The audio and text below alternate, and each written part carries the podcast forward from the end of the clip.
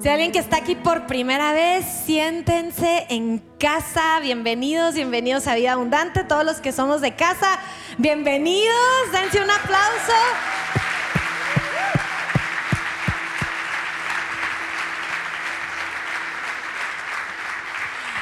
Pueden tomar su asiento. la semana pasada me pidió el pastor Enrique que si podía compartir este domingo y les voy a confesar que lucho y peleo, eh, peleo por, prefiero no compartir, prefiero dirigir la alabanza. Porque no hay pierde ahí, ¿verdad? No, no se crean. Este, y ayer, ah, bueno, en estos últimos años, ah, me he, o he estado más consciente de mi desafío por prestar atención. Quiero saber a cuántos de ustedes les cuesta prestar atención. Ah, estaba leyendo un artículo que eh, sacaron recientemente que la capacidad del ser humano ahorita de prestar atención es de ocho minutos. Así que voy a tratar de hacer en ocho minutos de enseñanza. Ocho minutos. Y, y, y en este artículo ponen los ejemplos de un trabajador, llega a su empresa, empieza en un proyecto a trabajar y solo cuenta con estos ocho minutos de atención. Y ahora, esto es a todos los niveles. Si eres maestro, tienes que saber que tus alumnos tienen ocho minutos de atención. Luego se distraen y para volver a la tarea que estaban haciendo requiere de 25 minutos.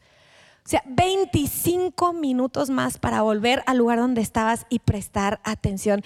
Y, para mí ha sido, eh, me he estado dando cuenta mucho más y sobre todo en estos últimos años y tengo hijos que también me lo recuerdan, que me cuesta prestar atención. Y luego veo en la Biblia y desde el Antiguo Testamento, de hecho, los mandamientos de Dios para con el pueblo de Israel era, oye atentamente, o sea, presta atención a lo que yo te voy a decir. O sea, Dios demanda nuestra atención. Pero estamos en un tiempo, yo creo que como nunca antes, donde nuestra atención está dispersa. De hecho, ahorita hoy es eh, muchos casos que yo no creo que sea tan real, pero hay muchos casos donde ya consideran a los niños, no es que tiene atención dispersa. Y ahorita ya el 95% de los niños nacen con atención dispersa. pero yo, yo creo que va mucho más allá a que todos, no es normal, no fuimos creados con nuestras atenciones dispersas, fuimos creados con un objetivo.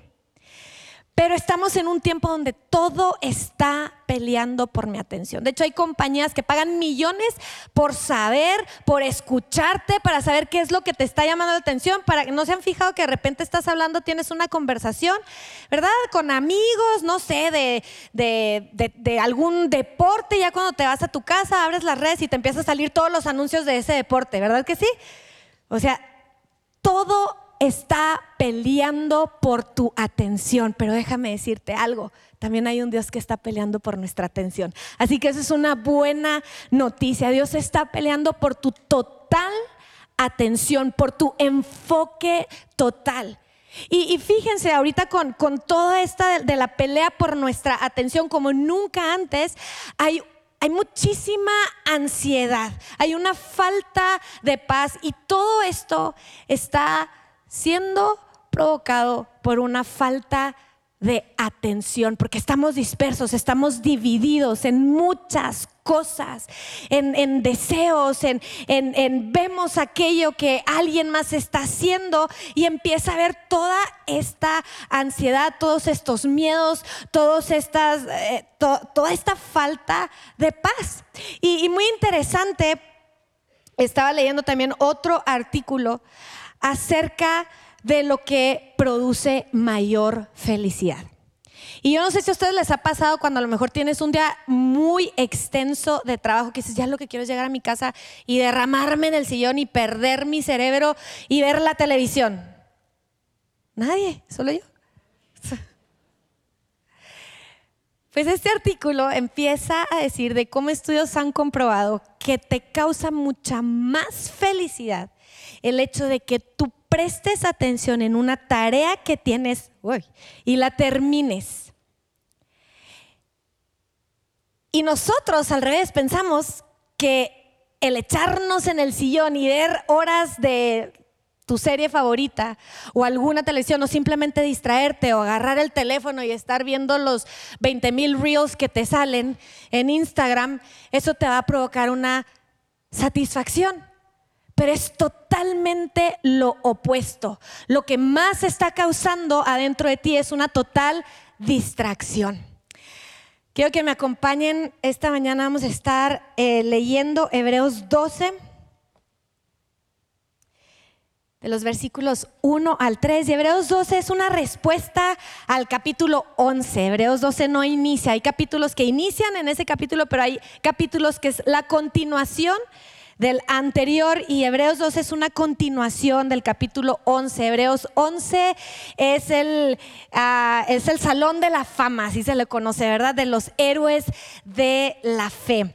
y, y pone todos los ejemplos de, de los hombres y mujeres que han corrido la carrera de la fe, que han portado la estafeta, que la han pasado a la siguiente generación, que han atravesado valles, que han atravesado cosas terribles y sin embargo su atención estaba en la ciudad, dice Hebreos 16, en la ciudad celestial, anhelando una mejor, una ciudadanía mejor. Y entonces ah, el capítulo 12 dice, por tanto, dice, por tanto, ya después de, de, dar toda esta descripción de los héroes, y de hecho cierra muy, muy fuerte el capítulo 11, pero dice, por tanto, nosotros también, teniendo en nuestro alrededor tan grande nube de testigos. En otra versión, la versión del mensaje, dice, por tanto nosotros, teniendo toda esta porra de testigos, toda esta nube de personas, de hombres y mujeres, de héroes de la fe que caminaron y fueron justificados por su fe. Dice que ahora nos están echando porras ahora en nuestra carrera de la fe. Entonces dice, por tanto, teniendo tan grande nube de testigos, la versión amplificada dice que por la fe han dado testimonio de la verdad, de la fidelidad absoluta de Dios. Me encanta porque a veces pensamos que somos los únicos que estamos atravesando momentos difíciles o los únicos que batallamos con la tensión o los únicos que vivimos ciertas circunstancias y te das cuenta que hay un recorrido de miles de años de hombres y mujeres que en medio de cualquier circunstancia se pararon y son un testimonio de la fidelidad absoluta de Dios. No porque ellos han sido perfectos, sino porque ellos pusieron su atención en aquello en lo que Dios los había llamado. Y entonces dice, por tanto, todos nosotros teniendo esta nube de testigos, y no son cualquier testigo, dice, despojémonos de todo peso innecesario y del pecado que con tanta facilidad y astucia nos enreda. Ahora quiero decirte algo en la versión, eh, en la versión Reina Valera dice, despojémonos de todo peso y del pecado que nos asedia. Y la palabra asedia en su palabra original significa que fácilmente o constantemente nos distrae. Hay una carrera que tú y yo estamos corriendo y es una carrera comenzó hace miles de años. Y es una carrera que tiene una meta y es una carrera que tiene alguien que ya recorrió y ya está al final en la meta. Y, y esta carrera de nuestra fe requiere nuestra total atención. Y hay cosas que nosotros estamos cargando, hay peso innecesario que estamos cargando. Y todo esto es una constante distracción. Fácilmente nos distrae. Entonces el autor de Hebreo dice, tenemos una nube de testigos, por tanto, despójense de todo el peso innecesario. Y me pregunto, ¿Qué son las cargas? ¿Cuáles son los pesos que estás cargando que te están distrayendo? Y quiero que lo pienses, no, no quiero que te quedes nada más con la pregunta, o sea, quiero que realmente te preguntes, ¿qué son las cosas que estoy cargando? Válidas y no válidas. Hemos estado hablando en semanas pasadas de las emociones, ¿verdad? Y cómo todo este flujo de emociones, si nosotros no gobernamos estas emociones, las emociones nos van a gobernar a nosotros. Y cuando emociones nos gobiernan a nosotros, nos va mal, ¿sí o no? ¿Sí o no? Ahora, emociones no quiere decir que son malas, pero emociones, como vimos en esta semana en grupos conexión, emociones tienen un lugar donde son encausadas. Pero ahí es donde tú defines si estas emociones te van a gobernar o Dios va a gobernar tus emociones y van a ser encausadas. Entonces, ¿cuáles son las cosas que estás cargando? ¿Cuál es este peso que te está asediando? Porque hay un peso y hay pecado que te asedia. Es necesario que nos despojemos de todo peso y de todo pecado. Ahora, continúa, dice Ah, dice Hebreos, dice, y corramos con, en, si tienes Reina Valera, es corramos con paciencia, y en otras versiones es corramos con perseverancia. Y perseverancia activa, añade la versión amplificada. Una perseverancia, una que te, es, una que te hace caminar con una atención. Y dice, corramos con perseverancia y perseverancia activa la carrera que tenemos por delante. Dice, apartando la mirada de todo lo que nos distrae. ¿Qué está distrayendo tu mirada de ver a Jesús? ¿Qué está distrayendo? ¿Cuál es el peso que estás cargando cada día? porque no fuiste diseñado para cargar pesos. No fuiste diseñado para tener una distracción. Y dice, apartando la mirada de todo lo que nos distrae y poniendo los ojos en Jesús. En la versión Reina Valera, ¿verdad? Puestos los ojos en Jesús, el autor y consumador de la fe. Y esta, esta frase, puestos los ojos en Jesús, significa una total atención puestos los ojos en Jesús. A veces yo leí este pasaje y lo leía como muy romántico.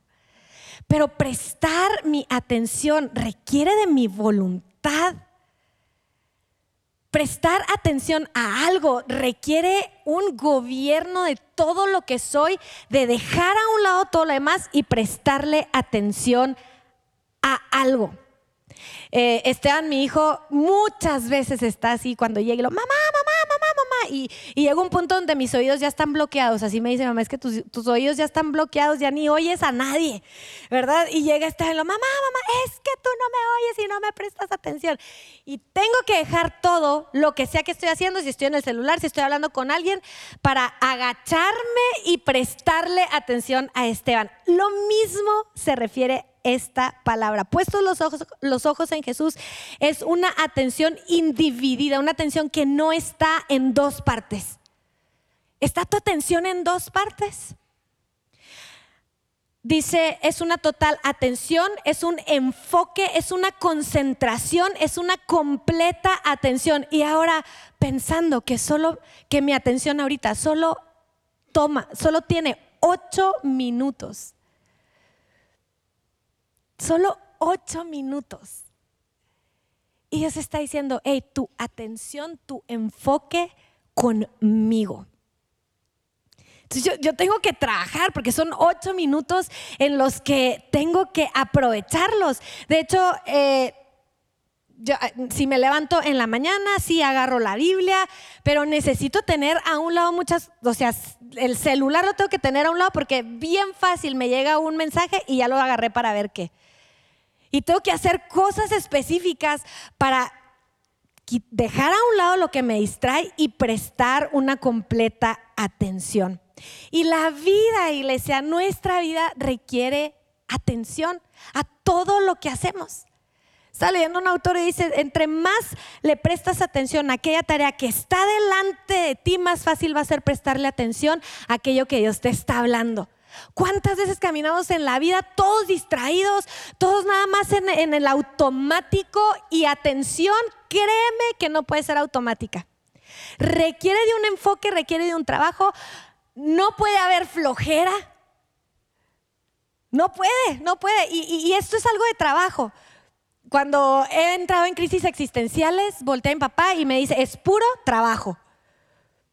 Muchas, nuestras, muchas de nuestras crisis existenciales es porque nuestra atención está dividida en miles de cosas. Toda esa ansiedad que has traído, todos esos temores, esas batallas que has tenido, es porque tu atención está en miles de cosas. Está en el Instagram, está en, en la vida de alguien más, está en todo menos menos en la tarea que tienes que hacer en ese momento. Yo antes eh, eh, me, excusaba de que, de, que no, yo bajo presión trabajo mejor. Porque bajo presión o pones, o pones atención o pones atención.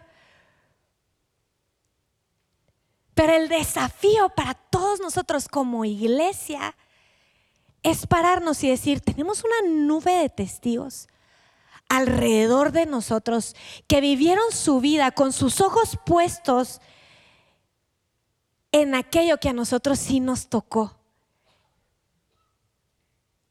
Ellos vivieron su vida, dejaron, dice, dejaron familias, dejaron tierras, porque iban tras una ciudadanía celestial y no alcanzaron lo que se les había prometido porque, porque Dios nos quería a nosotros en esta vida de fe. Entonces nuestra vida requiere una total atención que es totalmente aplicada en nuestra vida diaria. No nos podemos excusar donde, no, no, no, es que yo y Dios, y verdad, y nuestra casa un desorden. De hecho, eh, toda la cuestión emocional, lo primero que te dicen, tú, si tú quieres empezar a traer un orden en tus emociones, ordena un cajón. ¿Por qué? Porque el, desorden físico no va a traerte una paz interior. Créeme que no la trae. Las señoras cuando la cocina está limpia y ya finalmente ya todo el mundo comió, ¿cómo está nuestra así? ¿Descansamos, sí o no? ¿Verdad que sí? El, el, estrés cuando está todo tirado, nos enojamos, regañamos a los niños, ¿sí o no? Bueno, los que son hijos, para que vean lo que sufren las mamás, ¿eh? cuando está la casa tirada. Pero todo el desorden físico también provoca todo este desorden emocional en nuestro interior. Entonces, enfoque requiere disciplinas, trabajo. ¿Que nos es natural? No, no nos es natural. Necesitas despojarte del peso que te está distrayendo del enfoque al cual sí fuiste llamado. Dice, puestos los ojos en Jesús, el autor. Hay alguien que ya caminó esta carrera de fe. Jesús no es una religión, Jesús es un hombre y es Dios. Y Jesús ha, y Jesús ha caminado esta carrera para guiarnos a nosotros. Por eso Hebreos dice, puestos, necesitas poner tus ojos en Jesús dice a el autor y perfeccionador de la fe, aquel que en la versión ampliada dice es aquel que hace madurar nuestra fe. Por eso tengo que despojarme de todo peso. Por eso necesito reenfocarme. ¿Qué implica reenfocarte? ¿Dónde has estado caminando? ¿Qué has dejado? ¿De qué te estás llenando? ¿De qué se están llenando tus ojos? Me llama la atención porque dice, puestos los ojos en Jesús, no dice puesta tu fuerza, puesta tu, no sé, pues tu trabajo, dice puestos los ojos, porque lo que entra por aquí va a influir todo lo que tú eres va a influir tus deseos, va a influir tus acciones, va a influir tu trabajo. Por eso es necesario que tu atención esté en un lugar.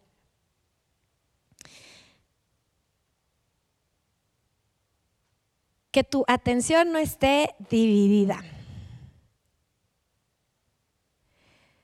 El cielo nos está invitando, mientras que el mundo está peleando por tu atención, Dios te está invitando a prestarle atención a Jesús.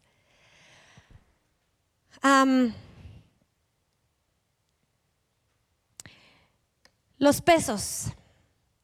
Los pesos que puedes cargar, no sé, una deuda, orgullos, un pleito familiar. Hay muchas cosas. La semana pasada que estábamos viendo los salmos, el objetivo de, de encauzar nuestras emociones es parte de, este trabajo de enfoque. Pero encauzar tus emociones no es llegar delante de Dios y desahogarte nada más. Si te puedes desahogar, si puedes decir, sí traigo todo esto, sí traigo todo este peso, pero al final del día se requiere una total rendición. Enfoque sin rendición no puede existir. Si yo necesito prestarle atención a mis hijos, yo necesito rendir el celular, necesito rendir el salir con mis amigos, necesito rendir comodidades y prestarle atención a mi hijo. Rendición. Sin rendición no puede haber una total atención. Sí te puedes desahogar tus emociones, pero que al final del día o al final de ese desahogo tú le digas, Dios, ¿tú qué dices? Abres la Biblia y dices, ¿tú qué dices? Y esos ocho minutos que tienes de atención los concentras todo para saber, ¿tú qué dices? Porque mi vida va a ser gobernada por lo que tú dices. Sí estoy siendo peleada constantemente. Esta lucha va a ser de aquí hasta que Jesús venga o hasta que partamos a la otra vida. Pero esta lucha de nuestra atención, tanto en nuestra vida cotidiana como en, en, en mi atención a lo que Dios quiere, va a, ser una, va a ser constante. Porque todo está peleando tu atención, todo, todo, todo. Pero esos ocho minutos que tengo, sí los puedo determinar y decir, aquí estoy. ¿Y sabes qué sucede? Que esos ocho minutos, si los enfocas, se empiezan a ampliar a nueve minutos. Y esos nueve minutos empiezan a, a crecer a diez minutos. Y tu atención empieza a formarse y empieza a enfocarse y empiezas a caminar. Y es mucho más fácil, cuando trabajas en tu atención, es mucho más fácil decirle no a la distracción que estar con la duda entre que sí sí o si no, pero es que también quiero esto, pero esto también quiero esto. Por eso, iglesia, si, si lo que Dios nos está diciendo es que Él quiere que crezcamos en todo, yo voy a disciplinarme, yo voy a despojar de todo peso, yo voy a dejar a un lado el pecado que constantemente me está distrayendo y voy a poner toda mi atención en lo que Jesús quiere, en la vida de Jesús. Puestos los ojos en Jesús, el autor de esta carrera, el perfeccionador de nuestra fe, y dice, el cual por el gozo puesto delante de él sufrió la cruz, menospreciando el oprobio y se sentó a la diestra del trono de Dios. Nunca perdió el enfoque. Jesús sabía a lo que venía ajustó sus disciplinas, ajustó sus horarios, porque había algo puesto delante de él y no le importó nada. Un paréntesis rápido se me, pasó a decirlos, porque la, Biblia está llena de instrucciones precisamente para trabajar nuestro enfoque. La semana pasada estaba eh, leyendo mi, tiempo devocional, siempre incluyo un salmo, se los recomiendo. Este, siempre, le, doy vueltas a los salmos todo el año, aun cuando tengo mi lectura normal. Eh, y, en uno de los salmos hay un versículo y dice, busca la paz y síguela. Y ahorita que estaba, eh, estaba leyendo en eso, le decía a Herbert, Herbert, es que hay instrucciones que te, que te enfocan si mi mente está disvariando por todo, o yo tiendo, la verdad, yo tiendo a verle el punto negro en medio de así de todo algo bueno sucediendo, ve el punto negro. ¿Alguien más conmigo? sino bien como tres. Mentira. somos bien buenos para ver lo malo. Este, y así, ¿verdad? Lo primero que veo es lo malo. Y, este pasaje así me reto, busca la paz. En medio de todo, busca la paz. Y, ver, mi atención, en lugar de que mi atención esté así bien viva para ver, le, decimos las antenas del mal, bien viva para ver qué, qué es lo malo que está sucediendo, busca la paz. Pero no solo buscas la paz, sigue la paz busca la paz y sigue la paz. Entonces la escritura está llena de instrucciones que nos canalizan, nos así nos, nos ponen en orden para vivir una vida con nuestra atención no dividida. Pero requiere de trabajo. Ahora, no es algo que, que no se puede. Por eso es nuestros ojos puestos en Jesús. Por eso no podemos voltear a ver a ningún otro lado. Por eso cualquier circunstancia volteas y ves a Jesús. Por eso cualquier dificultad volteas y ves a Jesús. ¿Cómo, cómo obró Jesús? ¿Cómo caminó Jesús? Y hay veces que no nos va a gustar ver las respuestas de Jesús en su vida diaria. Porque, bueno, yo al menos yo soy peleonera. Y luego volteo y veo a Jesús y todo lo que Él hizo con sus discípulos, todo lo que Él caminó, cómo, cómo, le, cómo hizo milagros con gente que ni siquiera regresó a darle gracias. Y Él, sin embargo, ningún reclamo. Entonces, toda nuestra vida, toda esta carrera requiere de nuestra atención, pero nuestra atención en uno que sí caminó de manera perfecta y en uno que está a favor tuyo y a favor mío. Puestos los ojos en Jesús, el autor y el consumador de nuestra fe, el cual por el gozo puesto delante de él sufrió la cruz, menospreciando lo oprobio, o sea, le menospreció la vergüenza, no le importó la vergüenza, dice, y se sentó a la diestra del trono de Dios. Dice, consideren a aquel que sufrió tal contradicción de pecadores contra sí mismo Considera a Jesús lo que él vivió para que su ánimo no se canse hasta desmayar. En medio este tiempo que nos ha tocado vivir, iglesia, el, desánimo ha aumentado, el, e, este punto de nuestros pensamientos de un lado para el otro como nunca está tan expuesto, pero tenemos la respuesta. Podemos voltear y ver a Jesús. Podemos voltear y decirle a mi carne, ¿sabes qué? Necesitas sujetarte, necesitas doblarte porque hay uno que no le importó nada por el gozo que estaba puesto delante de él. Y Yo quisiera orar por los corazones de todos los que estamos aquí. Que nuestra atención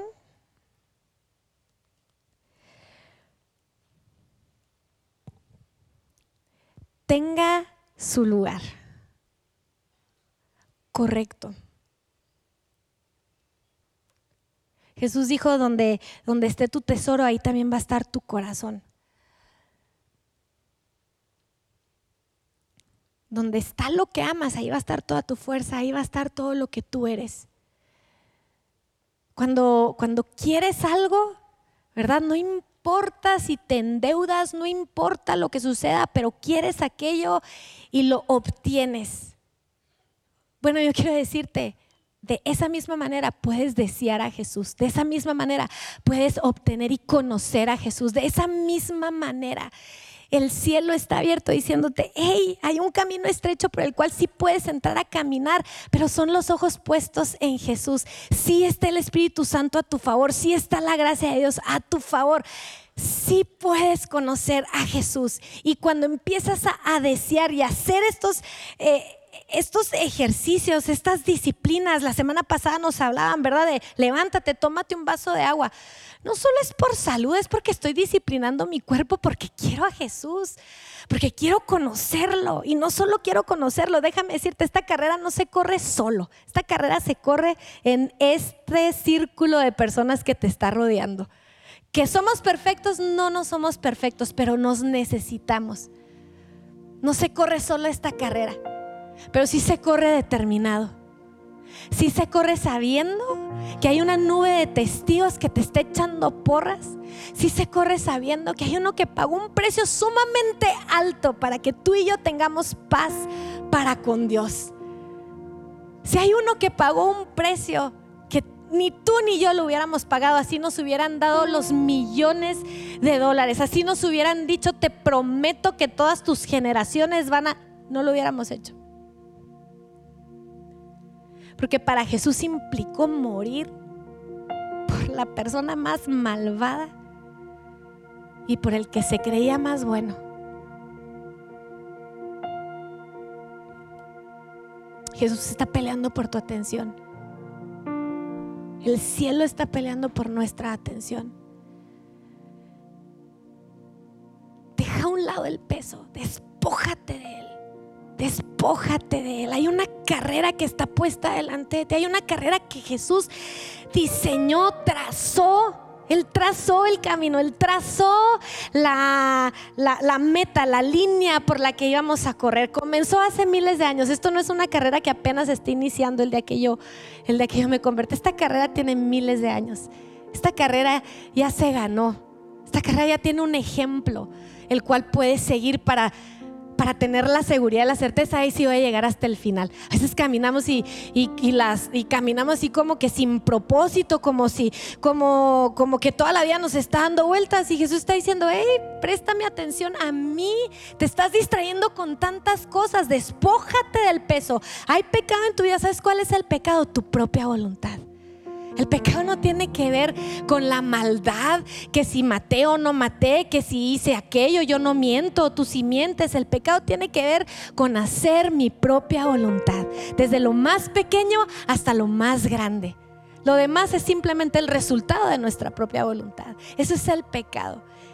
El autor de Hebreos nos está diciendo, despójate, porque tu propia voluntad te está distrayendo de tu verdadero objetivo tu propia voluntad te está causando una división de deseos adentro de ti, tus propios, tu propia voluntad.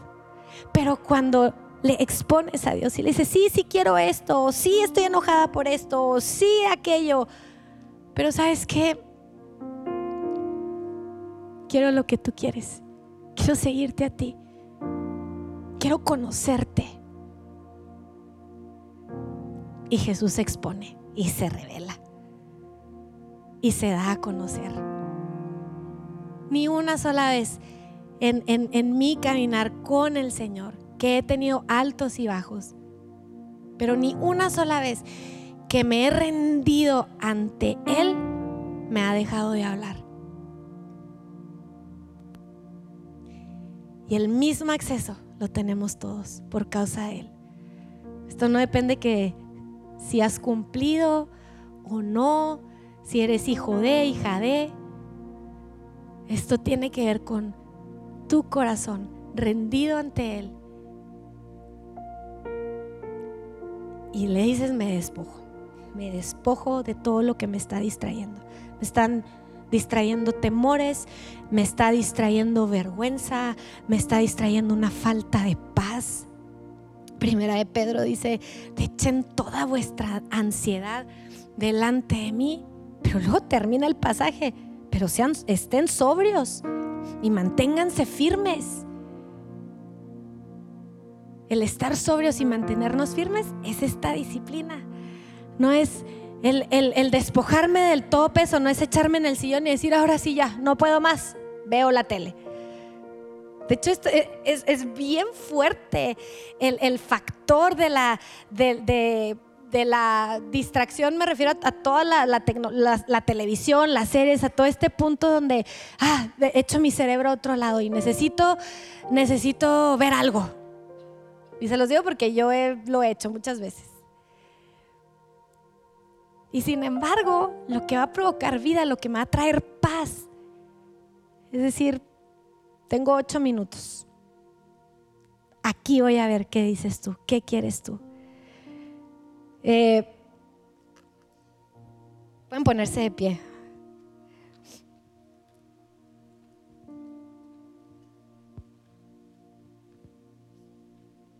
Y quiero hacer un primer llamado. Yo sé que aquí hay personas que aún no conoces a Cristo Jesús como el Señor de tu vida. Conoces la religión, conoces la historia, pero no conoces personalmente a Cristo Jesús porque nunca le has rendido tu vida ni tu voluntad. Pero el día de hoy, el día de hoy, te hago esta invitación a que le abras tu corazón, a que le abras tu vida a Dios, a tu creador. Porque déjame decirte algo, tú no eres dueño de ti mismo, tú no eres dueña de ti misma. Tienes un creador.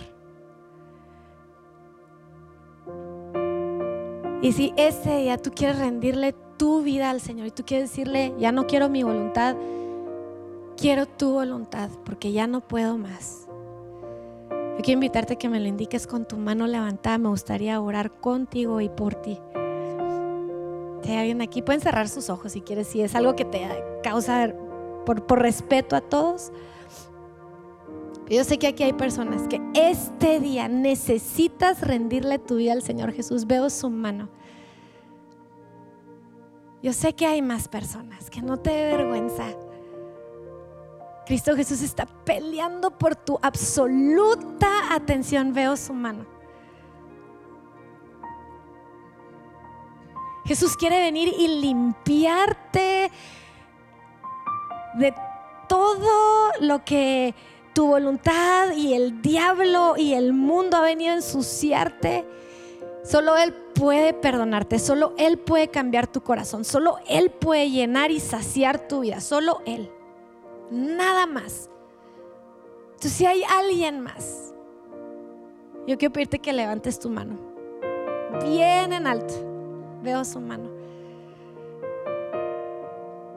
Veo tu mano. Veo su mano. Veo tu mano.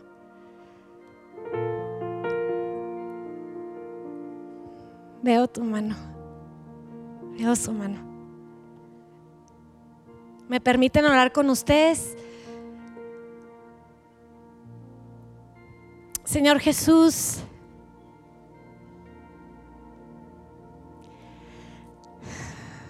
sabes, repite, haz esta oración en tu corazón. Y lo puedes repetir, lo puedes decir en voz alta. La Biblia dice que el que confiesa con su boca y cree en su corazón que Jesús es el Señor, vas a ser salvo. ¿Salvo de qué? De tu egoísmo. Salvo de que de una eternidad separada de Dios y separado de Dios. Entonces ahí en tus palabras puedes hacer esta oración junto conmigo. Dile, Señor Jesús, te rindo mi vida. Perdóname por hacer mi propia voluntad. Por pensar que yo sí la sé